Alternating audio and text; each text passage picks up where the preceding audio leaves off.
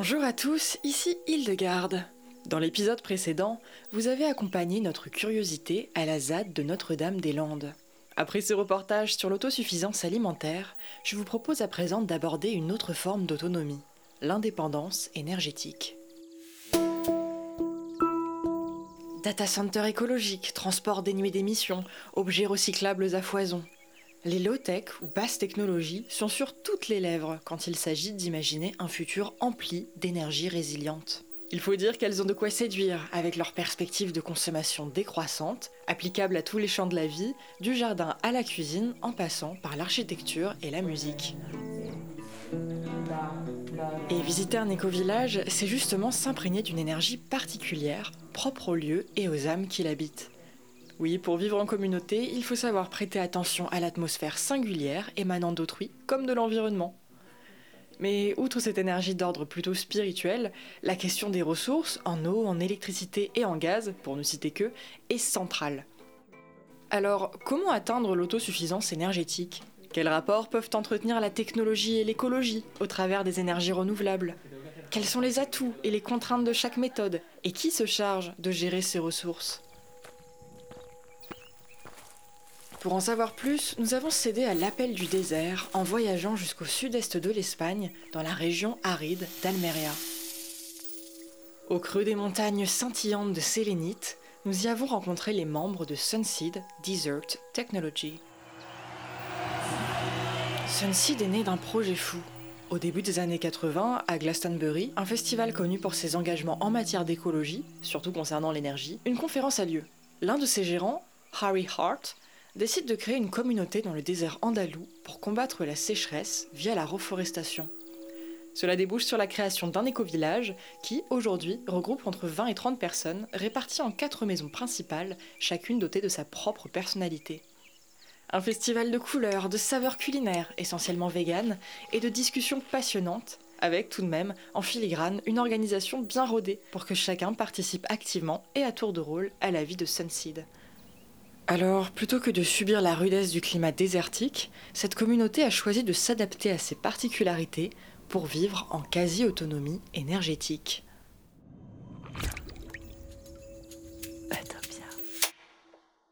Et au cœur de cette organisation, les low-tech sont omniprésentes. Mais là-bas, on parle davantage de technologie appropriée. Lara, une étudiante allemande chargée de la communication, nous définit ce terme. On n'utilise pas vraiment l'expression low-tech. On préfère le concept de technologie appropriée. Pour moi, la technologie appropriée, ça signifie se concentrer sur ce qui est disponible autour de soi et essayer d'utiliser la technologie la plus cohérente avec l'endroit qui t'entoure. C'est chercher à faire le meilleur usage des ressources déjà disponibles. Depuis la création de la communauté, il y a 35 ans, Sunseed a recours à l'énergie solaire pour s'alimenter en électricité et en eau chaude. Cette inventivité énergétique, on la repère dès notre arrivée, avec la machine à laver à pédales, un mécanisme insolite trônant entre l'une des maisons et la salle de bain commune, couverte de mosaïques bigarrées. Mais ce n'est pas le seul témoignage du savoir-faire de Sunseed. Quetzal, un ingénieur d'origine italienne, spécialisé en énergie renouvelable, est coordinateur du département technique. Un sourire en coin, sous un chapeau en toile qui le protège du soleil, il nous emmène sur les toits de Sunseed, une terrasse peuplée de panneaux scintillants.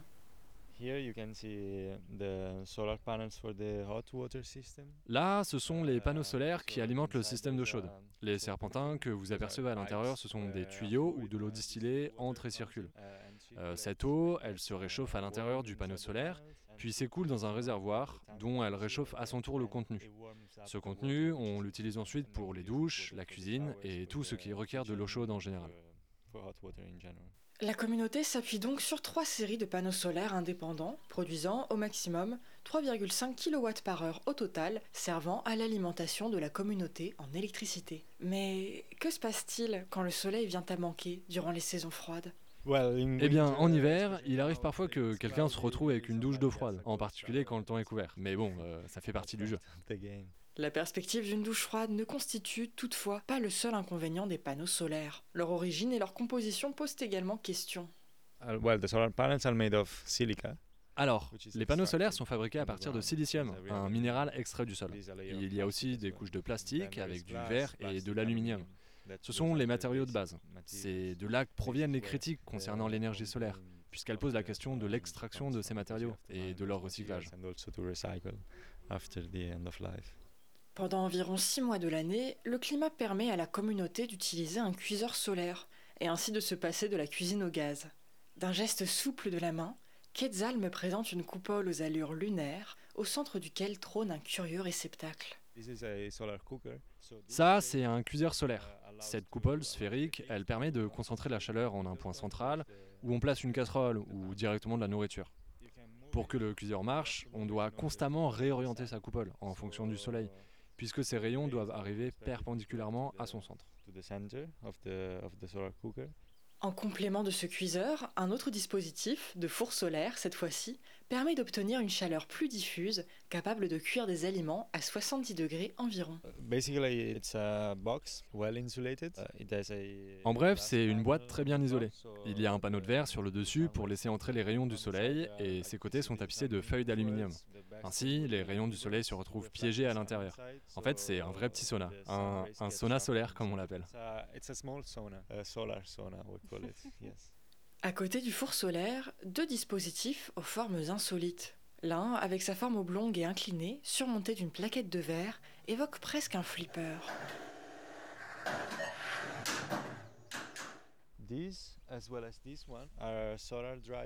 Ces deux appareils-là, ce sont des séchoirs solaires. D'abord, on place les herbes ou la nourriture que l'on souhaite faire sécher dans une chambre. Ensuite, l'air entre par la partie inférieure du séchoir, puis il est réchauffé par le soleil. Et comme l'air chaud monte, il s'échappe par la partie supérieure en passant par la chambre. C'est ce cycle d'air continu qui sèche les fruits. Tout en dégustant une figue sèche avec gourmandise, Quetzal nous explique la façon dont la communauté se sert du séchoir solaire pour déshydrater les herbes ou les fleurs destinées à répandre leur saveur dans des infusions. Une boisson pour marquer une pause dans des journées bien remplies, où les mains et les esprits s'activent chaque jour, de 8h30 à 18h, hormis les week-ends. Si chacun vaque généralement à ses tâches spécifiques, les journées du lundi et du vendredi sont destinées à des missions de groupe, comme le nettoyage des parties communes, par exemple. Nous avons également eu l'occasion de participer au cercle du matin, la réunion quotidienne qui s'ouvre sur une séance de méditation et se poursuit avec une discussion à cœur ouvert sur les humeurs et les suggestions de chacun. Ce moment de partage achevé, les tâches sont réparties entre les résidents. La cuisine, par exemple, s'effectue par rotation, indiquée sur un tableau central. Et en parlant de cuisine, Sunseed n'a pas seulement recours à l'énergie solaire pour concocter les bons petits plats véganes que nous avons eu l'occasion de goûter. Ça, c'est un biodigesteur. En gros, c'est une grande boîte où l'on place des matières organiques comme les déchets alimentaires et puis les bactéries font le reste. Pour faire simple, elles suivent un processus de quatre étapes et au bout de la chaîne de réaction, elles produisent du méthane. Quetzal me montre l'entrée par laquelle on insère les déchets alimentaires préalablement broyés et celle par laquelle sort le gaz dans cette machine conçue à partir de matériaux de récupération. Une poche, ingénieusement taillée dans un pneu de tracteur, permet de récupérer le méthane. Ici, il y a un système de filtration. Le gaz arrive dans cette eau, puis ici dans une paille en fer qui filtre ce gaz. Après, le DCO2, le dioxyde de carbone dissous, est amené dans le pneu. Ensuite, il n'y a plus qu'à déconnecter ce tuyau et on peut cuisiner avec ça. Un tuyau relié à un support permet de faire chauffer une casserole ou une poêle, de quoi préparer un petit déjeuner consistant à l'ensemble de la communauté, nous explique Quetzal. Mais ce n'est pas le seul avantage du digesteur, qui participe également à nourrir l'environnement qui l'entoure, en plus de combler l'appétit de ses habitants. C'est une technologie appropriée à notre mode de vie, parce qu'on dispose de beaucoup de matières organiques, qu'on utilise surtout pour le compost. C'est un bon moyen de produire du méthane. Par contre, sa capacité de production en méthane est assez limitée. En fait, l'atout principal du digesteur, c'est de produire de l'engrais. Il génère un engrais liquide, très concentré, qu'on utilise pour le jardin.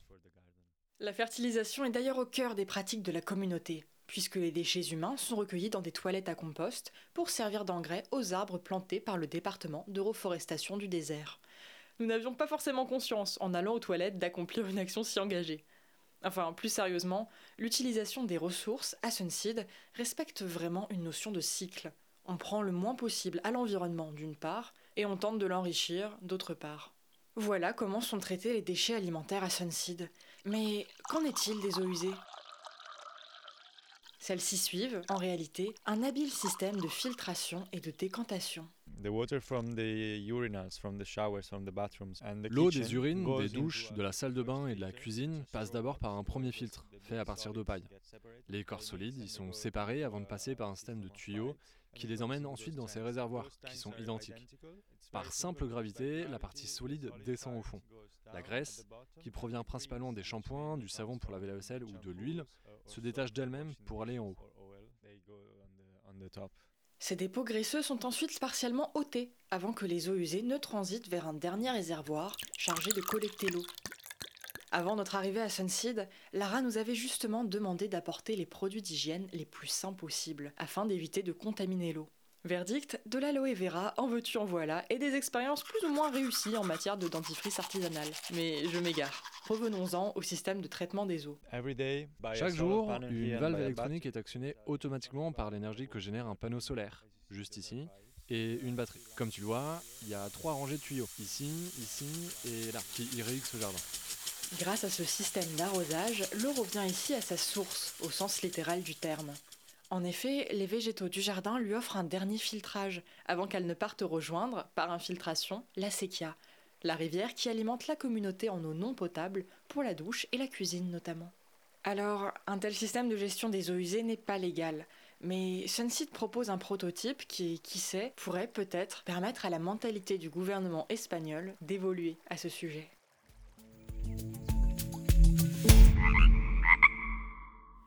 Voilà pour le système permettant à Sunseed d'approcher l'autonomie en électricité et en eau. Deux ressources fondamentales pour faire fonctionner la communauté. Mais il existe aussi d'autres types de ressources qui nous sont également devenues indispensables. C'est peut-être cette ressource qui vous permet actuellement de suivre nos utopies sonores. J'ai nommé la ressource numérique. Durant notre séjour à Sunseed, nous avons eu accès à une connexion Wi-Fi dans les espaces de vie, mais ne pouvions recharger nos appareils électroniques que durant une tranche horaire précise entre 11 et 16 heures. Puisque la communauté repose sur l'énergie solaire, on l'utilise logiquement au moment où elle est la plus abondante. En tout cas, ce lien entre digital et énergie renouvelable soulève une autre question cruciale dans la gestion des ressources, celle de la sobriété numérique. Et pour cause, si on se le représente souvent comme immatériel, le numérique représente pourtant 4% des émissions mondiales de gaz à effet de serre. Un chiffre appelé à doubler d'ici 2025 selon un rapport du think tank The Shift Project. Il y a de l'orage dans le cloud et une urgence à agir. Vite. Alors, on s'est posé la question. Comment utiliser le numérique de façon responsable pour accéder à une forme de sobriété? Quels sont les obstacles? Mais surtout, existe-t-il des alternatives éthiques, durables et inventives aux grandes entreprises qui dominent le net? Pour en savoir plus, nous avons interviewé Frédéric Urbain, le fondateur de Framasoft, une association qui a en commun avec Sunseed l'utilisation d'une technologie douce, prônant un mode de consommation à la fois responsable et indépendant.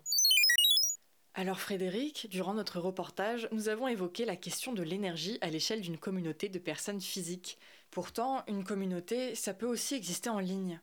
Mais alors, est-ce qu'on peut parler du web comme d'une énergie ou, a fortiori, d'une ressource?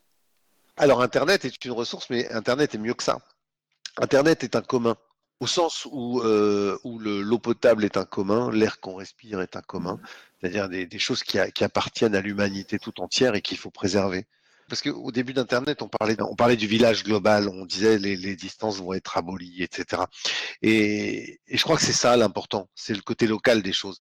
Une sorte de village numérique, si je comprends bien, mais dans lequel se sont installées plusieurs multinationales. Car oui, quand on parle de sobriété numérique et d'éthique, les GAFAM sont souvent pointés du doigt. Pourquoi? Euh, alors Google, Apple, Facebook, Amazon, Microsoft, tous ces gens-là ne, ne, ne, font pas ce qu'ils disent en fait quelque part. C'est-à-dire qu'ils proposent des services en ligne aux gens en leur disant c'est gratuit, venez les utiliser, c'est formidable, ça marche bien. Mais derrière, il y a, y a une idée. Il y a l'idée d'utiliser les données personnelles des gens pour faire de l'argent. Moi, je prends souvent l'exemple de Facebook qui, euh, qui ne vend rien à ses utilisateurs, c'est-à-dire les, les, gens qui utilisent Facebook euh, au quotidien ne payent pas. Euh, le service est complètement gratuit, sauf que bah, ce ne sont pas les clients de Facebook, ce sont euh, la matière première de Facebook. C'est-à-dire qu'ils vont fournir innocemment euh, tout un tas de données et pas seulement les données évidentes, c'est-à-dire que évidemment Facebook voit vos photos, évidemment Facebook voit avec qui vous êtes amis, mais Facebook voit aussi ce qu'on appelle les métadonnées. C'est-à-dire les, regroupements, les, les, trucs que vous lisez le plus, les choses que, que, vous regardez, les endroits où vous allez, enfin toutes les choses que, que auxquelles vous ne pensez pas, en fait, vous naturellement. Facebook et tous les autres hein, les utilisent. Donc en fait, si je comprends bien, le problème majeur des GAFAM, c'est l'éthique concernant la protection des données. Mais quel rapport avec l'écologie ou la sobriété numérique? Évidemment, les, les, GAFAM ont des gros data centers qui bouffent euh, une quantité d'électricité colossale parce qu'ils doivent être refroidis. Évidemment, quand vous avez un compte Gmail et que vous envoyez un mail à votre voisin qui habite à, 30 km de chez vous, le mail va faire 8000 km dans un sens pour aller en Californie, puis revenir, euh, ou, en Irlande. Évidemment, ça, ça, va, ça va consommer une, une quantité d'énergie importante. Enfin, ça va pas être de l'énergie décarbonée la plupart du temps. Donc évidemment, c'est un vrai problème l'écologie. Enfin, je sais pas si vous avez vu passer ce scandale d'Amazon qui, quand les clients retournaient des objets, les objets n'étaient pas remis en rayon, mais ils étaient détruits parce que ça coûtait moins cher à Amazon. C'est une chose certaine que le, cette volonté de, de, capitalisme à outrance va avoir des conséquences écologiques. Donc, je pense que le, la recherche de sobriété par rapport aux GAFAM, c'est plutôt de se rendre compte de l'influence qu'ils ont sur nous, sur le fait de nous faire consommer à outrance. C'est plutôt mmh. ça la question de la sobriété, c'est plutôt là qu'il faut la chercher. Et donc, c'est quoi l'objectif de Framasoft pour pallier ce problème d'éthique des GAFAM? Ce que nous avons choisi, c'est d'outiller les acteurs du changement, les associations, les, les, gens, les syndicats par exemple, qui ont besoin d'outils pour travailler outils numériques qui savent pas forcément ni s'en servir ni lesquels choisir. La plupart du temps, ces gens-là se retrouvent entre les mains des GAFAM parce que bah, ils prennent ce qui est disponible et ce qu'on leur euh, conseille. Et donc, euh, vous vous retrouvez avec des grosses associations euh, très motivées pour changer le monde euh, qui se retrouvent à utiliser des boîtes Google, euh, des, des, groupes Facebook, euh, des, des, événements Facebook, des pages Facebook, du matériel avec du Microsoft dedans, etc. Et donc nous, on est là pour leur expliquer bah, qu'il faut regarder, il faut regarder tout ça de près et que le, se, se, fier aux GAFAM pour, pour changer le monde, c'est peut-être pas la meilleure façon de faire. Et concrètement, ces outils numériques dont vous parlez, vous les diffusez au travers de campagnes telles que Contributopia ou Dégooglisons Internet, c'est ça? Alors oui, déjà pendant Dégooglisons Internet, nous avons proposé une quarantaine de services euh, sur Internet qui étaient euh, des alternatives aux services des GAFAM. C'est-à-dire qu'on a on a proposé un agenda pour remplacer Google Agenda, du stockage pour remplacer Google Drive, des services pour travailler en ligne. On a, on a trouvé des solutions à tout ça. Enfin, on a des alternatives à Facebook, à Twitter. On a tout. On a tout ce qu'il faut. On, s'est rendu compte qu'avec des logiciels libres, on pouvait faire tout, mais ça ne suffit pas. C'est pas en proposant des services en ligne comme les autres qu'on va euh, euh, résoudre le, problème complètement. On va résoudre le problème de l'éthique déjà, c'est-à-dire que les, services sont basés sur des logiciels libres, euh, sont proposés par une association qui a une certaine éthique, c'est-à-dire nous. Mais on s'est rendu compte que ça suffisait pas du tout à dégoogliser le monde entre guillemets, euh, parce que bah, c'est pas le c'est pas le cœur du, du, sujet. Si tout le monde part de chez Google pour venir chez Framasoft, bah, l'objectif n'est pas atteint. Donc du coup, on, on, est passé à quelque chose de, de différent, c'est-à-dire que nous avons en effet euh, nous avons lancé le, collectif des hébergeurs alternatifs. Alors, collectif des hébergeurs alternatifs, transparents, ouverts, neutres et solidaires, ce qui donne chaton, hein, chaton.org. et donc, on a, on a aujourd'hui 98 hébergeurs, alors que ce soit des particuliers, que ce soit des associations, que ce soit des petites entreprises, réparties un peu partout en Europe, on va dire, qui, qui sont là pour proposer des services aux gens. Alors, soit à la famille, soit au grand public, soit à leurs adhérents, euh, soit euh, moyennant une cotisation, enfin voilà. Et l'idée, c'est de revenir au web tel qu'il doit être, c'est-à-dire décentralisé. Le principe, c'est donc de diviser pour protéger, mais en quoi ces outils participent-ils à la sobriété numérique? Les chatons, on les appelle les AMAP du numérique, c'est-à-dire que ce, sont des locaux. Euh, l'idée, c'est de choisir, quand vous voulez faire héberger vos données par un chaton, c'est d'en choisir un qui est près de chez vous. Et là, pour le coup, l'objectif de sobriété, il y est, parce que vous ne pas, vous faites pas héberger vos données en Californie ou en Irlande ou, euh, ou à l'autre bout de la planète. Donc là, oui, il y a un, objectif de sobriété qui, est atteint. Mais, mais, de toute façon, ça reste des produits numériques, ça reste des serveurs qui tournent, ça reste, voilà, ça consomme de l'électricité, euh, ça doit être refroidi, il y a de la clim, enfin voilà. C'est après, on peut avoir euh, des, des, des, des solutions de sobriété qui euh, qui nécessite de, faire son deuil d'un fonctionnement auquel on a été habitué. C'est-à-dire que vous pouvez très bien avoir un serveur qui est éteint la nuit, pourquoi pas? Vos mails, vous les aurez le lendemain matin. Est-ce que ça va, est-ce que ça va être grave? Peut-être pas. Donc, on peut, imaginer ce genre de choses. Mais on est encore dans cette dans ce fonctionnement où ça doit marcher 24 heures sur 24. Mais, mais par exemple, il y a, une il y a une expérience qui est en cours avec des, serveurs low-tech qui fonctionnent à l'énergie solaire. Donc la nuit, ben, il n'y en a pas, ça marche pas. En, termes de sobriété, on a aussi des serveurs qui tournent sur des toutes petites machines, les fameux Raspberry Pi, vous savez, c'est mini, micro euh, ou nano même ordinateur, c'est des trucs qui sont gros comme une boîte d'allumettes. Et ça peut faire tourner un serveur de mail, par exemple. Ça consomme euh, trois fois rien, c'est beaucoup moins gourmand qu'un gros serveur, et puis ça fait le job. On l'a dit, nos pratiques numériques sont extrêmement gourmandes en énergie. Et d'après l'association Negawatt, la situation n'est pas prête de s'arranger. La consommation électrique du digital augmentera de plus de 10% par an dans les 15 années à venir. Alors, quelles alternatives existent concrètement pour tendre vers un numérique plus responsable? Alors, bah, un numérique plus responsable, en effet, ce sont, peut-être des, pratiques plus responsables, en fait. Par exemple, le streaming. Est-ce que c'est vertueux de regarder un film en 4K à partir de son canapé tous les soirs, voire même de se, de se manger une série dans le week-end? Est-ce que c'est vertueux ça bah, Non, ça n'est pas. Le streaming, je crois que c'est 60 ou 70% de l'internet. C'est colossal. Tous les gens qui regardent des, vidéos sur YouTube ou des machins, est-ce que est-ce qu'on a besoin qu'elles soient en, qualité, supérieure? Est-ce que et donc si les gens devaient payer le, le vrai prix que coûte Internet, je pense que ça freinerait quand même pas mal d'usages. Après, en effet, ce serait une atteinte au sentiment de liberté parce qu'on les a habitués à pas payer. Donc il y a, des recherches à faire d'un point de vue de la pratique du numérique, de la façon dont on l'utilise. Parce que le numérique en lui-même, il n'est pas plus grave que d'autres pratiques. Par exemple, euh, maintenant, on fait beaucoup de signatures de contrats en électronique. Ben, autrefois, vous aviez des gens qui prenaient l'avion euh, Paris-New York euh, pour aller signer un contrat dans le hall de l'aéroport et repartir dans l'autre sens une heure après. Donc ça, c'est des pratiques qui ont diminué.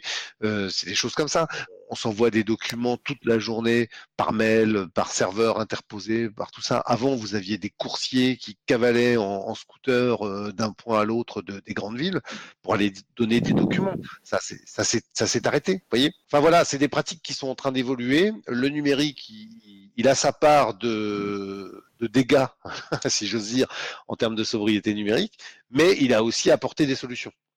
Et outre la question de la liberté, est-ce que ça ne poserait pas aussi des problèmes d'égalité si jamais on rendait tous ces services payants ou plus chers? Toutes ces questions d'égalité, voire d'équité d'ailleurs, euh, se pose. Euh, tout...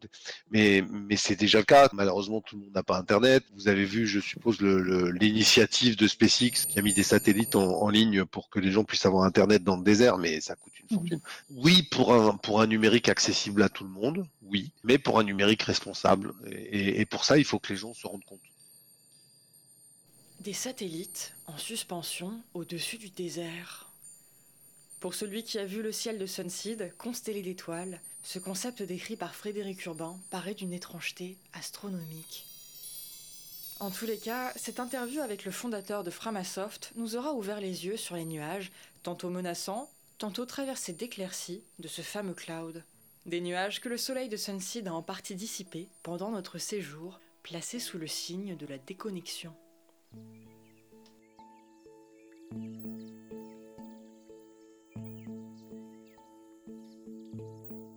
Mais quittons à présent l'espace virtuel pour revenir sur Terre, dans notre communauté espagnole.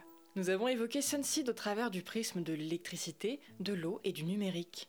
Pourtant, il manque encore une ressource essentielle à notre liste, peut-être la plus importante, la ressource humaine. Car oui, s'il y a bien une énergie sans laquelle la communauté ne fonctionnerait pas, c'est évidemment celle des personnes qui la composent. Oui, Sunseed, c'est avant tout des hommes et des femmes qui organisent leur temps et leurs compétences autour d'un but commun créer les conditions du vivre ensemble. Pendant notre voyage, Corentin, tu as tourné ton regard vers Santos, le responsable de l'approvisionnement en eau de Sunseed. En tant qu'ergonome et psychologue du travail, tu t'intéresses à ce métier dont dépend la communauté tout entière, tant dans les tâches qu'il implique que dans les problématiques qu'il soulève.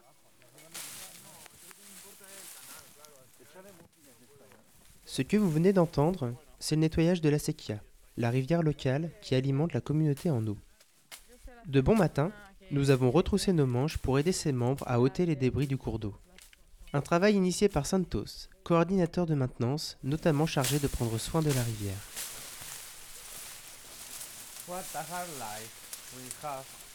Avec sa machette, Santos dessine un chemin dans la végétation ambiante. Nous l'avons suivi là où commence son travail à la source de la Sequia, située à environ 2 km du village. Mon rôle, c'est d'apporter l'eau au village, d'entretenir les canaux, la pompe à eau centrale, et de m'assurer que tous les habitants ont accès à l'eau. Un travail conditionné par le nombre d'habitants du village, les conditions météorologiques ou encore les éventuelles pannes ou usures du matériel. Santos peut ainsi être amené à réparer une pompe, entretenir une rigole ou bien fermer un barrage en cas de montée des eaux pour éviter les dégradations en aval. La nuit, Santos veille à l'écoulement de cette ressource. Son expérience de 5 ans à ce poste lui permet de déceler à l'oreille la moindre défaillance dans la rivière. Par conséquent, c'est nuit et jour que ce doyen de la communauté travaille, été comme hiver, qu'il pleuve ou qu'il vente. Santos implémente différentes techniques pour assurer une accessibilité équitable à l'eau. Il a, par exemple, instauré un planning pour répartir l'eau en fonction des habitants. Chaque jour, les membres disposent d'un créneau dédié pour ouvrir leur robinet et remplir un réservoir afin d'approvisionner leur maison en eau. Et si un résident oublie de fermer son robinet, empêchant ainsi ses voisins d'accéder à un flux suffisant, c'est tout un travail d'investigation qui démarre alors pour ce coordinateur de maintenance. Un travail porteur de sens pour lui. Je me sens vraiment libre ici. Ce sentiment de liberté est puissant parce que ma mission, elle est limpide. Et je sens que je l'accomplis avec aisance. Une symbiose donc entre le travailleur et sa tâche. Santos nous partage cependant son ressenti à propos des difficultés de son travail liées aux conditions météorologiques ou au mode de gouvernance de la communauté. Ce sont les décisions prises par le groupe qui définissent les missions de maintenance. Un groupe qui n'a pas toujours conscience du travail qu'implique plusieurs changements d'avis successifs. Autre problème, comme il est le seul au village à connaître les secrets du cheminement aquatique de la rivière, il lui est très difficile de prendre des congés. Sans son expertise, c'est tout le village qui pourrait se trouver privé d'eau. La notion de transmission, c'est un problème pour la communauté. Personne n'a la capacité de remplacer Santos. Lui-même possède parfois des connaissances plus instinctives que théoriques sur l'acheminement de l'eau. Il semble que, déjà, la période de transition entre lui et son prédécesseur n'ait pas permis une transmission complète de connaissances, de savoir et d'expérience. Alors Corentin, tu nous as présenté en détail le métier de Santos, mais du côté de la théorie, ce serait vraiment compliqué pour la communauté de former quelqu'un d'autre à son métier? Eh bien, la transmission des savoirs, des connaissances et des expériences est souvent considérée comme quelque chose qui va de soi. C'est ce que souligne Jeanne Thébault, une ergonome spécialisée dans la transmission au travail. Elle explique qu'on perçoit souvent, à tort, la transmission comme le fruit d'une rencontre entre deux individus à un moment bien précis dans le temps. Il y aurait ensuite un transfert à sens unique des savoirs spécifiques d'un métier, mais pour te répondre, oui, c'est bien plus complexe. C'est-à-dire? Alors, pour te répondre, il faut d'abord revenir sur ce qu'est une compétence. Le psychologue du travail et ergonome Maurice de Montmoulin définit la compétence comme un ensemble stabilisé de savoir et de savoir-faire. Autrement dit, une fois acquises, les compétences permettent d'organiser ses connaissances dans le but d'atteindre son objectif plus facilement et à moindre coût. Par exemple, pour Santos, il nous dit être capable de percevoir un problème dans la rivière au son de la pompe à eau. Il est aussi capable d'anticiper une montée des eaux en fonction de la météo.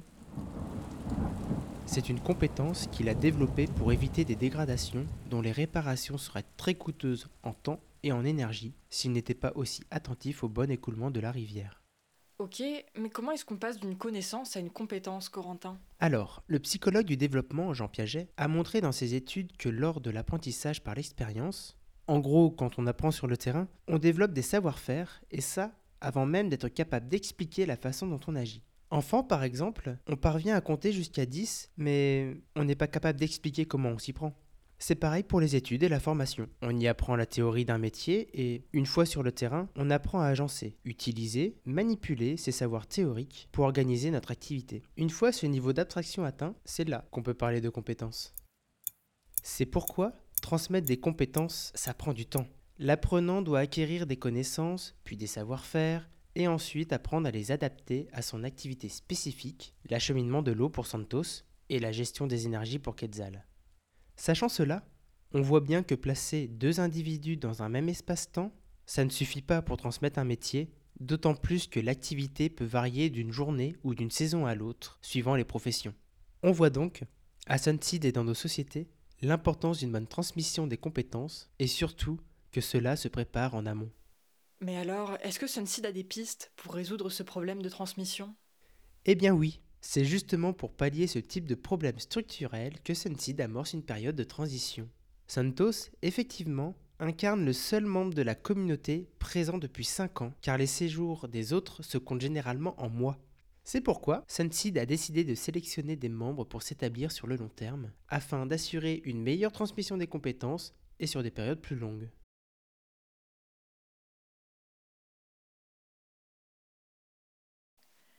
L'analyse de Corentin illustre donc toute la problématique de l'autonomie énergétique. Elle requiert des connaissances et une expertise particulière, si spécifique qu'elle ne tient parfois qu'à un fil. Nous allons maintenant explorer une dernière ressource, elle, abstraite et inépuisable, celle de l'imagination. Un voyage auquel nous convie Rémi, notre créateur aimant à mêler sons, sens et songes. Si Rémi s'est occupé de toute la logistique de notre podcast, c'est à un autre type de voyage qu'il vous invite aujourd'hui. L'équipe d'Utopia a eu la chance de pouvoir participer à un cercle de méditation à Sunseed. Rosé, l'un des coordinateurs de la communauté, nous a invités à un voyage hors du temps. Sous un dôme de toile, entouré de nature, nous avons ouvert la porte à d'autres horizons. J'ai souhaité vous partager cette atmosphère unique au travers d'une expérience inspirée de ce moment. Si vous n'êtes pas en train de conduire, de gravir l'Everest ou de braquer une banque, je vous invite à fermer les yeux et à vous laisser guider par le son de ma voix. Inspirez profondément. Vous vous trouvez dans une pièce parfaitement blanche, immaculée de toute sensation. Immergez-vous dedans. Prenez corps, prenez place, expirez. Dans cette pièce, vous distinguez trois portes différentes. Approchez-vous de la première. Admirez les détails de cette porte. Sa couleur, sa forme, sa taille, tous les éléments qui font d'elle un ouvrage unique. Posez votre main sur la poignée et, doucement, ouvrez la porte. Tout un univers s'offre à vous. Que contient-il?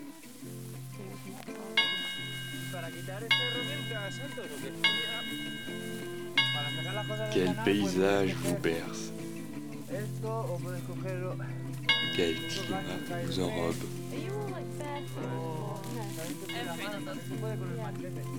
Quelles odeurs y règnent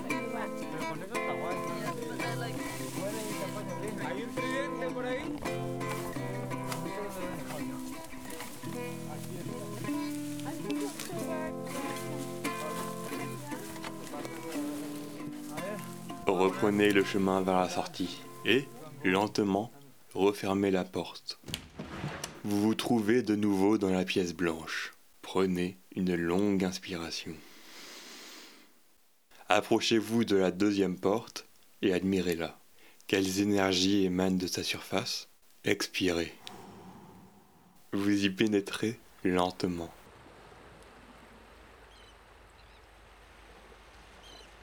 Que voyez-vous?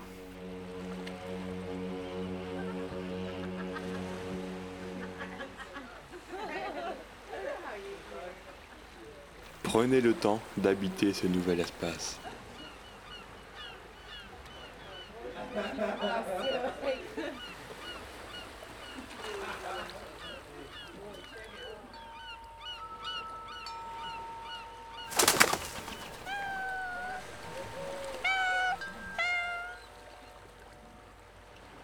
À votre rythme, rejoignez la salle d'une blancheur inaltérée.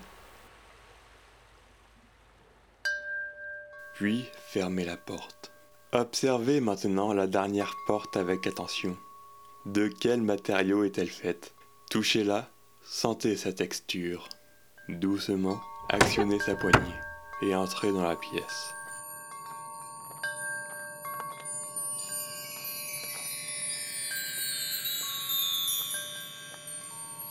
Quels émerveillements allez-vous entrevoir?